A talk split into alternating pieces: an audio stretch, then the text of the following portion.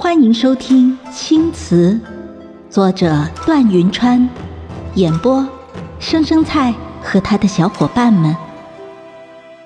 第五章，他闻言怒道：“你要是敢耍什么花招，我立刻将你赶出去。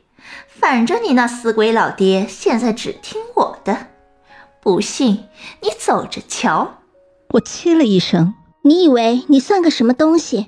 我父亲难道还真的放任你赶我出去？别做梦了！我母亲就算是死了，也是这家里的正夫人。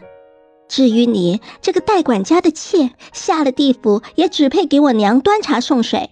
他最烦别人提到我母亲，所以这么多年来，他也不准我父亲提。我这一番算是踢到了他的痛处，于是他怒气冲冲地走了过来，临前放话要去告状。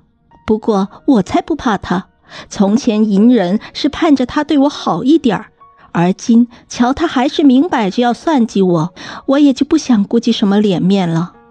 果然没多久，他就委委屈屈地扶着父亲来了。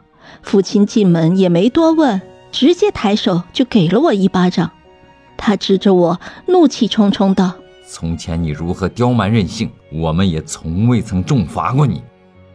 今日。”你居然敢伸手打你母亲，你简直是荒唐！我闻言淡淡道：“她不是我母亲，我母亲早就死了，被她害死的。”那女人闻言神色慌张一瞬，忙抱住父亲的手道：“哎，大抵是孩子年纪大了，管不住了，要不早日将他与贾三公子的婚事定下来。”那边也都派人来催了。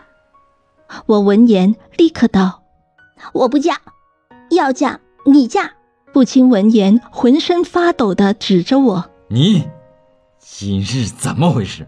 居然敢当着我的面顶撞你母亲！我瞧你真是大了管不住了，只怕这个家是留你不得了。”我知晓父亲的留我不得是催我出嫁的意思，然而我偏偏不顺着他的话来。我跳脚道：“有本事把我赶出去啊！”父亲怒上心头，立刻道：“滚！你给我滚出去！”父亲从来是受不得别人激怒的，所以他喜欢的都是像这位妾母一样妩媚听话的。我听了父亲的话，拿着靠在门后的油纸伞就跑了出去，一口气跑到了后院的祠堂。我推开祠堂的门，大声嚷嚷道：“盛逢清，盛逢清，你快出来！”不多时，一抹青衣从供台上慢慢浮现。我撑开伞，急吼吼道：“快藏到伞里，跑路了！”盛逢清闻言却不为所动。徒留我一个人撑着伞，尴尬。他沉默了一阵，而后忽然飘过来道：“你的脸怎么了？”他抬手想抚我的脸，然而手却径直穿过了我。他神色一冷，随即落寞地将手垂下。我道：“没啥大事，我就问你一句话，我要走，你跟不跟我走？”盛逢清最后当然还是跟着我走了。我挑了往南的方向。怀里有十几个肉饼，贴着荷包里藏着那位妾母这些年来吞的私房钱，反正一年半载饿不死我。我抱着伞走了很远，直到天黑才将盛逢清放了出来。而后我们便歇在了一处竹林里。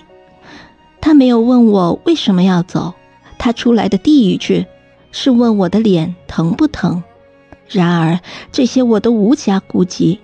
因为我发现了一个不得了的秘密，我看着盛逢清头上的冠子，神情严肃道：“盛逢清，我想我可以查到你的身世。”盛逢清闻言一愣，而后又不解道：“为何要查我的身世？”我认真道：“你是因为心有执念才徘徊世间，若我查到你的身世，或许也就能知道你要找的是什么人。而且村里的人我都查遍了。”连同我在内，没有人左手有黑疤的。我想还是需要到外面看看。盛逢清闻言，神色复杂的看着我道：“你你离家不会是为了帮……不，我直接打断了盛逢清的话。我离家只是单纯看家里那老两口不爽，帮你也只是顺便的。说完之后，我又望向盛逢清头上的玉冠。你头上那个玉冠来历非凡，上面有一朵小小的红色的梨花。盛逢清闻言，抬手摸了摸玉冠，又道：“莫非那朵梨花来历非凡？”我点点头道：“不错。我想起我在南州的家中有一本古籍。”上面记载着各种奇人怪事，而其中有一节就提到了这个梨花印记。随后，我就将我所知道的尽数告诉了盛逢清。大抵就是前朝有个女子，特别喜欢在玉器上刻这种梨花图案。据说这种图案带着某种秘法，但其作用却没有被记载下来，只清楚是一种巫术。由于我看这本书的时候才五岁，所以很多内容我都记不清了。